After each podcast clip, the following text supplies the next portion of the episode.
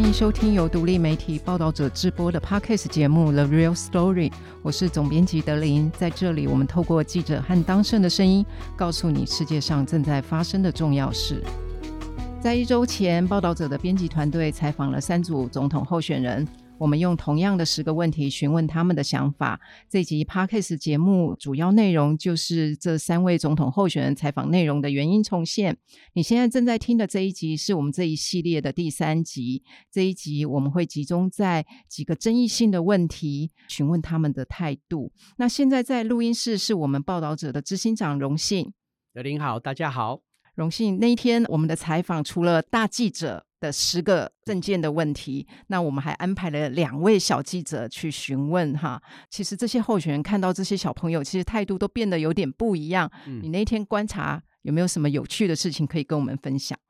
后半段小记者提问的时候，这三位候选人相对都比较软化，然后比较放得开，然后都可以比较呃轻松的聊一些大家觉得生活化的问题，我觉得很棒。那这些小记者们来自呃不同的学校，从一般的呃公立学校到各式各样的实验中学都有。那他们的年纪呢，从五六年级到九年级。他们还问好多有趣的问题哦，譬如说你在家里面是不是一个好爸爸？你最看重孩子什么事情？然后台湾在面对哈距离我们这么近的一个对我们有敌意的敌人，哎，我们到底要怎么跟他交朋友？他们也问这三位总统候选人说，在你从政的过程当中，哈有没有让你很难过，或者你觉得非常光荣的时刻？那想听听他们的分享，我觉得这些问题都非常棒。这些小记者们也都做好了准备，因为这些小记者们在访问总统之前呢，其实我们已经先收集了北中南东跟离岛总共八所中小学哦，一起来讨论要对总统候选人提出哪些问题。那这八所学校呢的学生们总共提出了两百三十七题问题，那当然题目太多，不可能都请总统候选人回答，所以呢，整合重复了部分之后，接着再把其中觉得更想优先问的，最后我们都归纳出六个共同的问题，在当天问这三个总统候选人。嗯，小朋友问的问题真的都蛮可爱的。譬如说，他们会问总统候选人说：“哎，你可以讲讲其他两位总统候选人的优点是什么？”哈，那。他们到底怎么回答的呢？听友，你可以继续再往下听，就会知道答案了。另外，就是这个少年报道者小记者的采访呢，我们也把它整理成文章，所以更多的内容你也可以上我们少年报道者的网站来阅读。接着，我们赶紧来听他们针对个人的一些比较争议性的问题，他们是怎么回答的。我们询问的第七题是这样子的，就是针对这三组候选人他们过去的几个呃比较惹人争议的部分哈，比如说柯文哲他有一些言论就会被人家认为他是丑女、艳女。啊，或有物化女性的嫌疑。那侯友谊呢，则是在二零一八年以来，他文化大学的宿舍的争议。那赖清德最主要就是在万里废矿区的这个老家，到底要拆还是要就地合法？这些都是这一次选举里面备受关注的争议。那我们来听听看，他们三人是怎么回答的。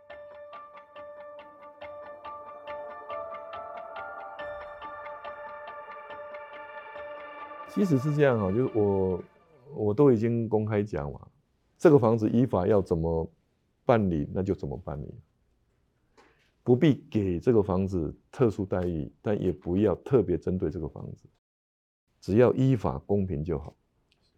那第二个呢，那是矿区的房子，矿区所有的房子都没有特权啊，只有满屋子的辛酸。因为这些房子都在区域计划法上路之前就已经合法存在，可是当在开采煤矿的时候，通通都被禁限建。民国七十七年矿权废止之后，不管是地方或中央都没有妥善处理矿区居民居住权的问题，所以那边的普遍情况就是，因为不知道怎么办。所以，当房子年久失修，他就去找人就修缮了。我们那边通通都是这个样子。所以一群被政府遗忘的人，那现在反而指责是特权，我觉得大可不必啦。哦，我之前有讲，就是说这个老房子在之前房屋税都有缴，啊，后来因为久了嘛，政府就没有再发税单来。那地价税，呃，就土地的税负一直都是地主在缴，啊，我们也是最近才取得这个土地，啊，那也不大。那我们的态度就是，政府开立的税单，我们都会缴，啊，土地地价税我们已经缴了，房屋税也已经提出申请了。这个房子跟大家目前所认知的啊一些违法的房子的情况其实是不同的。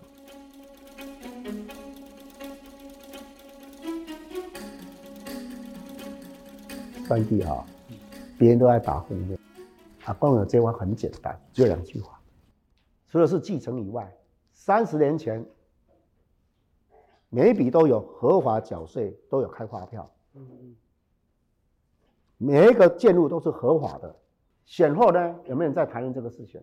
已经选了两次级，第一次就是讲了两个月，我一句话也没讲啊。那天我得不把所有发票贴出来啊？大家恍然大悟。结果写了两次级，今天到药水中的又谈这个事，我觉得事实就这么清楚嘛。你刚刚问的是重点，会不会带来困扰？啊，对我来讲是安尼讲啦，我让平常心看。啊，我老朋友不想去讲，因为会不会给家人看到？我可能过应该你的生活，这应该你爱做的代志。我们自己一辈子问心无愧，坦荡荡的当警察。当市长，这一辈子四十三年过来，不贪不取，领薪水过日子，我过得心安理得。你爸没跟我讲，我若无我是咧惊你讲啥，但是为讨伊来袂啊还啦，啊但是还啊过来过啊还无啥好还的，迄人迄个人的选举是用这种的呀，啊啊选你啊选举会不会受到这个影响？这不会是你考虑的了。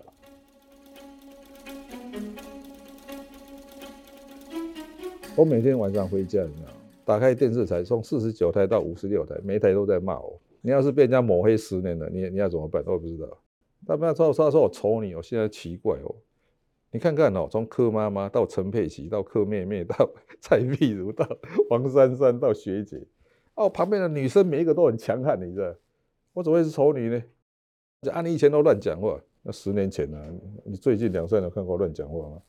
那我十年前在台大是。毒舌派教授啊，那你要怎么跟女性支持者喊话一下？啊，你不要看我讲什么，你看我做什么啊？你看看我多尊敬陈佩琪。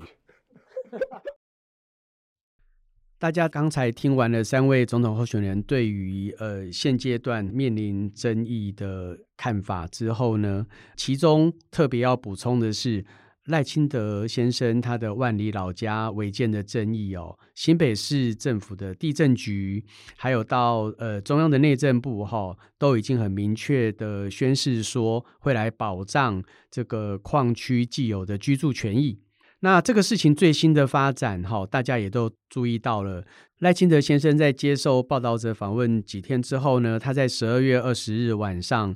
呃，参加中选会主办的总统候选人证件发表会当中，他公开宣布哈，他说他最近因为房子的问题，让矿区的居民担心安身立命，房子被视为违建被拆除，那他感到很过意不去。那他有责任协助要找出一条道路，保障大家的居住权益。那在矿区居住权获得保障之后呢，为了纪念矿工对当年经济的贡献，呃，赖清德说他愿意把他的房子交付公益信托啊，优先作为矿工生活纪念馆。那在赖清德这项宣誓之后呢，这项公益信托是不是合法？如何执行？那近日各方也仍然持续在讨论当中。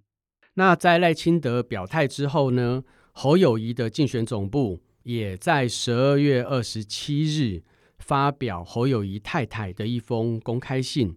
那侯友宜太太表示说，他们家人所持有的文化大学宿舍凯旋苑，将会在二零二六年六月租约到期之前哦，先用补助租金的方式提供给中低收入跟弱势的学生来居住。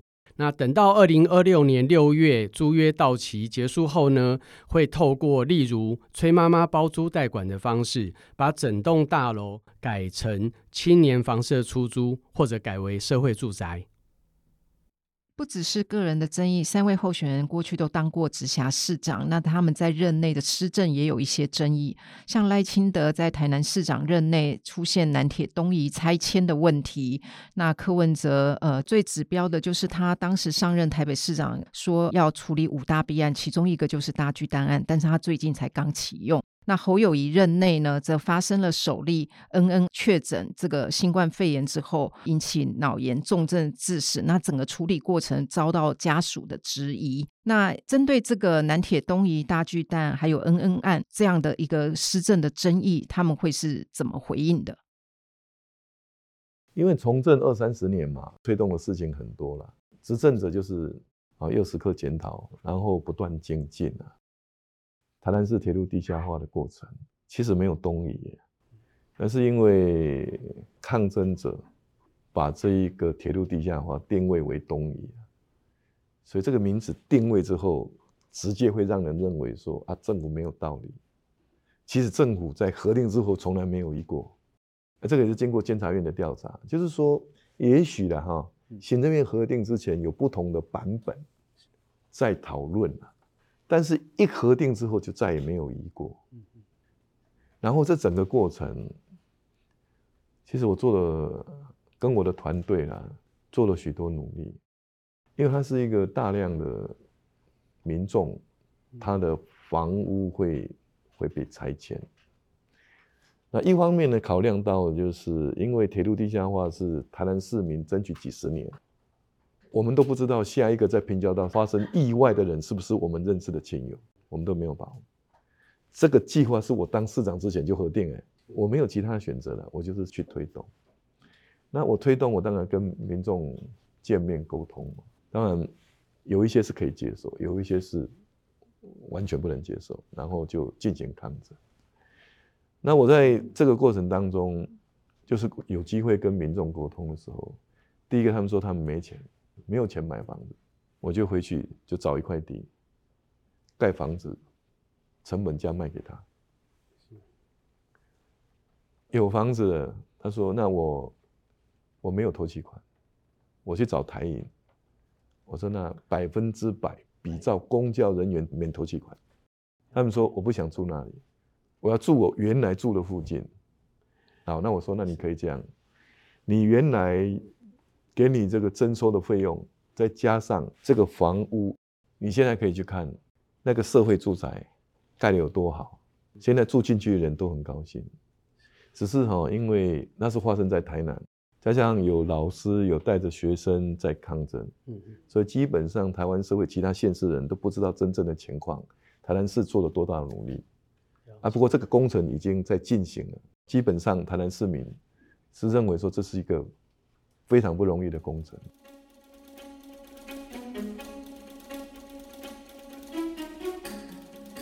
我都当过受害者家属，大家都从媒体里面去看一件事情，我可以完全理解。如果台湾少一点政治，去创造更多的大家误认的思维，会更好。因为我走过那一段岁月，尤其我看到疫情，新北市的市民走了四千人。是重灾区哦，新北市是医疗资源最不足的地方。我们在当时候要疫苗没疫苗的时候，或是疫苗来的时候，平均分配的时候，新北市还是重灾区啊。当我提出要口罩戴起来的时候，他说健康人不用戴口罩。当我说入境普筛的时候，结果迟了一年多才做。你说入境开始做 PCR 的时候，今天会这样吗？当我看到市民们一个一个走的时候，全家被居家隔离，没有人送他，从医院的太平间就拖到火葬场，然后我们的殡仪馆同仁把大体烧了以后，装在古瓮箱，没有刻上名字，没有连牌位，下面只压了一张死亡证明书，谁送他？我每一次看，我没看心碎。今天我爸爸妈妈死的时阵，做囝去用隔离，我都送。啊！你出来，免咱甲恁爸讲一句话是礼话。遮人民之听，中央政府你有听到无？地方政府扛起所有的责任哦。中央政府歹势，总统、副总统，恁新北市人呢？你到来阮兜行骹到，到来看咱可怜的人民。这是我对政府内心上讲，实讲这上面的过一件代志，包括做这代志的为过程。迄老的已经丢啊，快筛阳顶头吹着爱去排，排到够有忝去，啊排到倒来，啊你你是咧创啥？莫讲你趁钱啦，什么疫苗采购案趁钱啦，莫讲什么口罩快筛趁钱，迄另外必要另外必要处理。你当时处理的过程中间，我第一时间甲你发现遐一摆，你有讲啊半句话，无你逐工伫电视顶叫人一挂个安嘛，够有意思。灾情四重作战，诶、欸。防疫四同作战的，我是正压头前，我是新北市正压要死呢。我一直告诉大家，将心比心。所以恩乐家属讲啥，我拢袂讲到一句话。再怎么错，都是政府的不对。政府不是只有中央、地方，我们同仁已经尽了最大的心力去做这件事，但是伤害都造成了，就像四千多个人。当然，我们自己有心痛啊，我们自己都有责任啊。我没有说我没有责任啊，但是我们曾经为这个努力过的同仁。他们内心也很觉得非常非常的难过啊，那毕竟是一个重大的灾害嘛，所以大家要你体谅，能够尊重家属的生命。所以外面用铺天盖地去形塑什么，我都不会讲任何一句话。到现在为止，我都不讲话。我只是说不希望政治人在这个时候，去创造山火长在撒盐吧。嗯，安尼唔好了。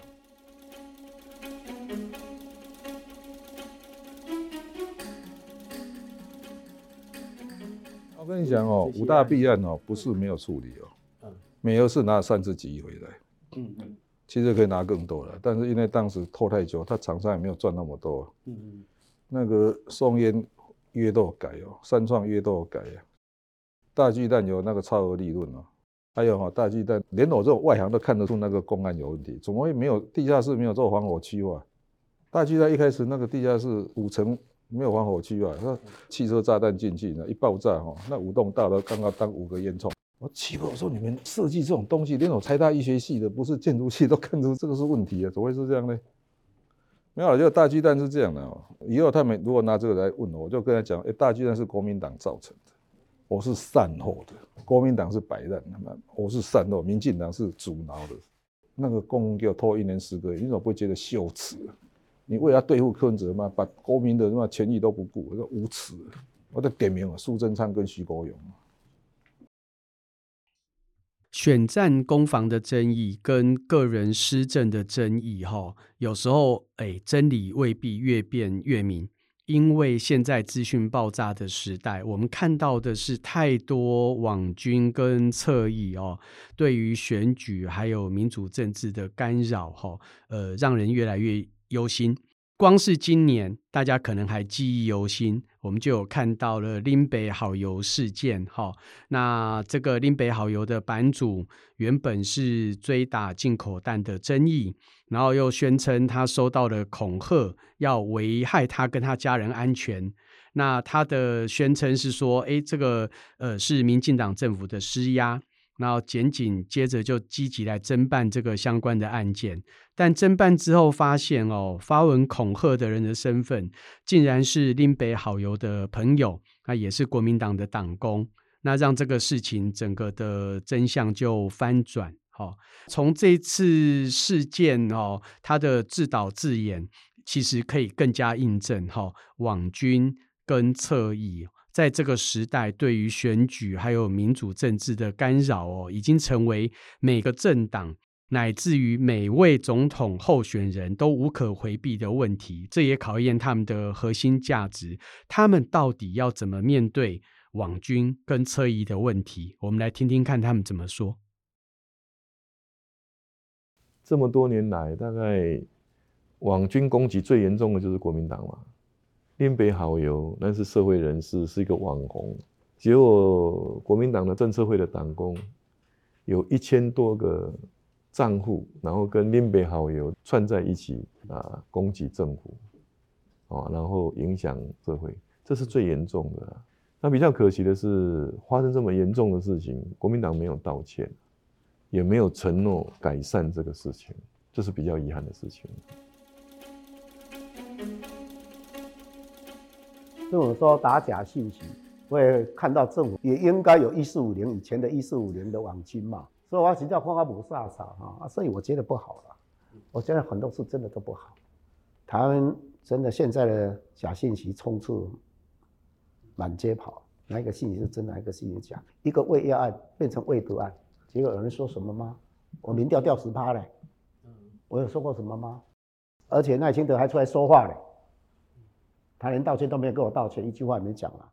每一次我一出来，我去哪一场演讲，就哇开始有人又操作了一大堆事情，啊对不？我讲啥嘛？我嘛不讲啥？为什么？这选举哈？我还是回到自己的初衷啦，初衷还是最重要。咱诚信、务实、稳健去做每一件代志，做袂到，卖底下空嘴薄气，口口讲啊。做会到，咱赶快要做啊！当然，你没有办法去每一个小信息驳斥嘛。我看歹了，你嘛无钱去用开一个钱去还能反驳啦，啊嘛无咧亏力啦。我讲实在，我来认真算嘛，这和人民做算掉。不过政府有责任。在媒体视图上，信息的视图上，要好好的去提醒民众，什么叫假信息，去辨别，因为你不可能政治嘛，但是你也敢讲得清楚，但就这点有无？啊，打信息、打假信息怎么越打越多？这个是政府啊，讲在这点无做好的代志的，所以今嘛选举搞哈，你嘛看无啊？我有哪嘛看无啊？这是真的是假，我看无。我也代表出来自己经验，给我从那个招子调出来。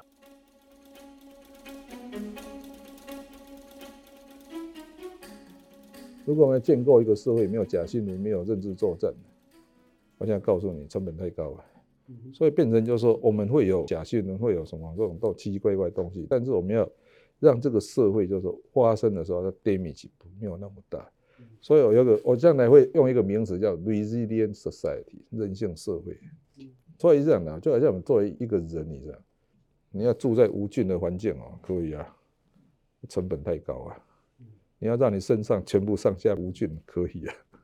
所以变成你要免疫系统嘛。那美国智库来说，挪这一条，以后啊，那个中共对你们假新闻啊，那个认知作战怎么办？我就用这套跟他回答。他说啊啊，这样还是会有。我说是啊。我说，哎、按、你们川普选总统的时候，俄国不是有那个通俄门吗？那、啊、连苏联都在影响你们，用 FB 在影响你们的选举的，啊，你怎么会期待说他没有假新闻？所以是这样的哦，对世间一切不幸的事情，有时候要心里要要知道说，它就是会有，我们可以都三线去减少它，但是不要幻想没有它，所以要建构一个韧性社会来处理这种问题。报道者记者问的最后一题是与许多正在听节目的你息息相关。有候选人提出非常多青年的政策，也有人长期有相当高的年轻选民的支持。那三位候选人是怎么看待年轻人的这一票？他会是这一场总统大选最后决胜的关键吗？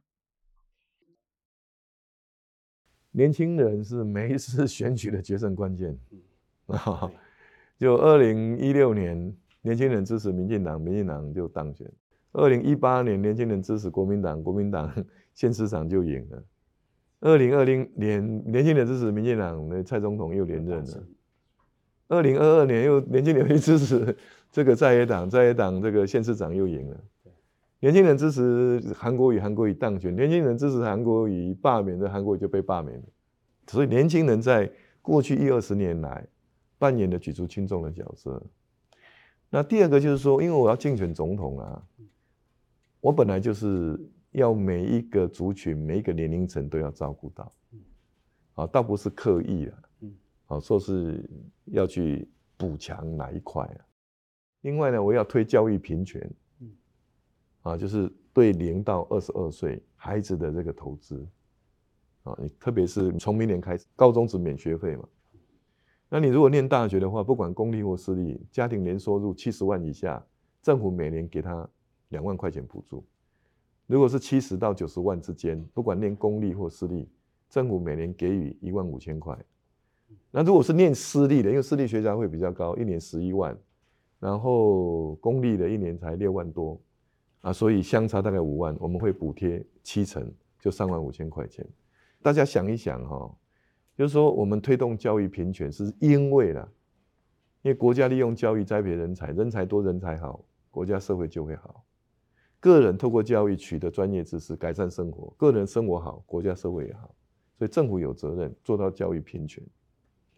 因为有一些教育资源比较不足的地方，他考上公立大学的机会比较小，考上私立大学的机会比较大。啊，在这种状况之下，我们政府做教育平权，让每一个社经不同的孩子，如果他想要接受教育，都可以得到公平的机会。这是我的我的我的理念。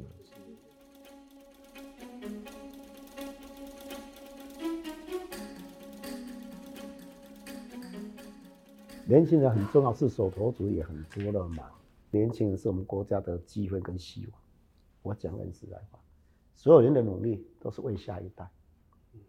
尤其到我们这种年龄了，孩子也都长大了，所有的年龄就是为下一代会比我更好。就像我爸爸当年一样，大家日子都不好过，他们所有的希望就是下一代我比他们更好。我现在当人家爸爸，我希望下一代比我更好。我是用这个心情。四十几年来，我努力做事，选票当然是很重要。大家想说，为什么我把很多重点摆在年轻人？是不是要抢他的选票？当然想，但是不是一定要。我们做到什么，你一定要人家给你什么。就像有时候人家给我很多污蔑，我也不想去回应。为什么？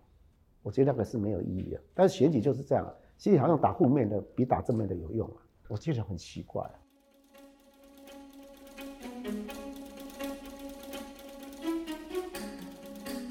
不要说，不要说这次关键，所有的选举年轻选票都是关键的，没有得到年轻人支持很难赢。不过这样的年轻人他麻烦在哪？他投票率很比较低耶，所以应该正确讲嘛，这次年轻人投票率决定这场选举的结果。我我有没有办法说服他们出来投啊？所以最后这样的，如果让他们知道说这是台湾的一次机会改变了，错过这一次以后很困难的，因为要再出现一个柯文哲太困难了，这已经是紧绷了，是吧？一个人可以顶下来才行。我觉得太困难了，这个我每天工作十几个小时，连续十年，这才有办法顶啊你。因为组织要时间的，组织人脉说到时间，我们是用一个人硬撑的，那这个这一关过了，下一次很难的。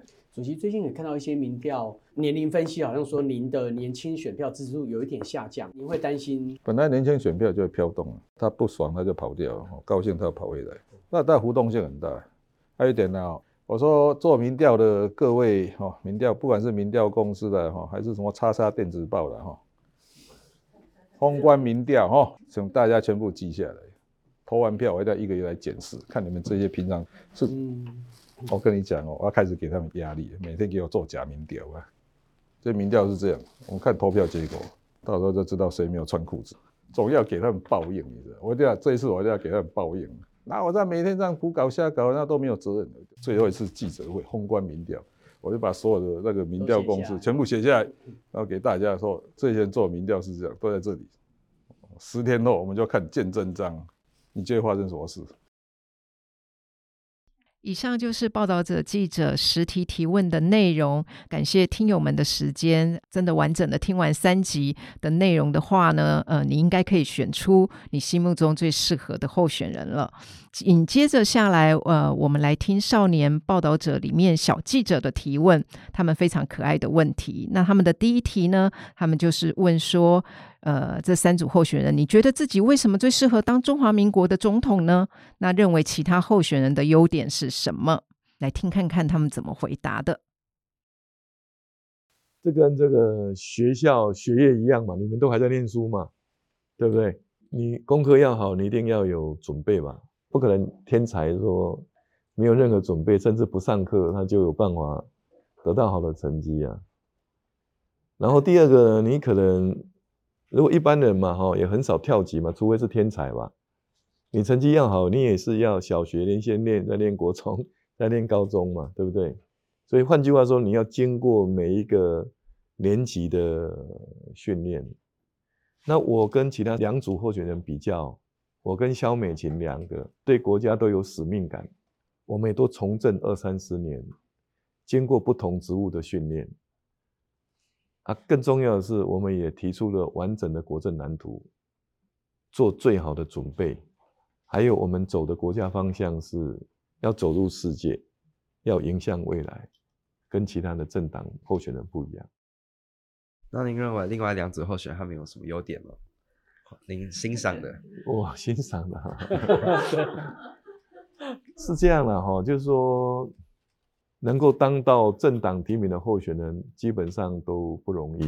好像侯友谊市长，他是从基层的警察出身，然后来当到新北市的市长，得到国民党的提名，这不容易啊！这一路走来，一定有许多不容易的地方。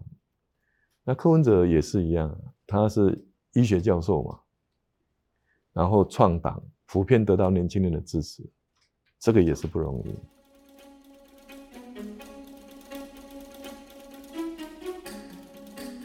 两个人有没有其他优点？都看别人优点。有人口才辩捷，那欣赏别人口才辩捷的人吧。我口才不太好，我虽然口才没有那么辩捷，但是我做代志，我相信哈，我相信在，因为我做过掌握进步啊。你每个职位都可以去问嘛，哈，呃，所以口才好的也是优点啊，会讲话绝对是一个优点啊，好，那也有的有他的优点啊，有人曾经当过行政院长啊。哦，有中央的历练啊，啊，这也是一个好嘛，啊，不管怎么样，看别人的好，看别人的缺点，都需要先反省自己。我们自己要不但先检讨自己，不要去检讨别人，啊，检讨自己才会进步，检讨别人不会进步的。当然，每个有每个人的优点，我也不要去那个。不过你的题目，我还再回去思考一下，我再告诉你，我实在是一时间想不太出来。我回去想一想，会想出来。因为时间的关系，我们剪了小朋友呃问的第一题。那如果你有兴趣想要知道小朋友问的其他问题的答案呢，请你可以上少年报道者来看我们的文章。这一系列总统候选的专访大概就到此结束，但是我们的大选系列报道还有很多其他的内容。呃，投票前夕大家都会想来看牛肉是什么，牛肉在哪里了哈。之前其实三位候选人也提出了很多蛮完整的政见，可坦白说，在选举攻防里面大家都不在意，要么就是沦入那个选举的口水战里面。那为了服务报道者的读者，我们还是会认真的去检视三位候选人所提出来的二十项重要的证件。我们这一次提出了总统候选人的十问。接下来我们会努力来推出总统候选人的二十项重要证件的检视，那也期待大家继续来阅读跟收听。是的，没有错。呃，其实这一届总统选出来，未来的四年刚好真的面临台湾很多重大的转折，譬如能源的转型，还有劳保的破产，这些都必须在这个呃新总统的任内一定要要解决的问题。所以这次如何选出最合适的总统？其实是真的非常的重要。那以上就是今天的节目内容。如果你喜欢这集节目，希望你可以分享给更多人知道。心有余力的话，也欢迎您捐款支持我们继续做好新闻。我们下次见，拜拜。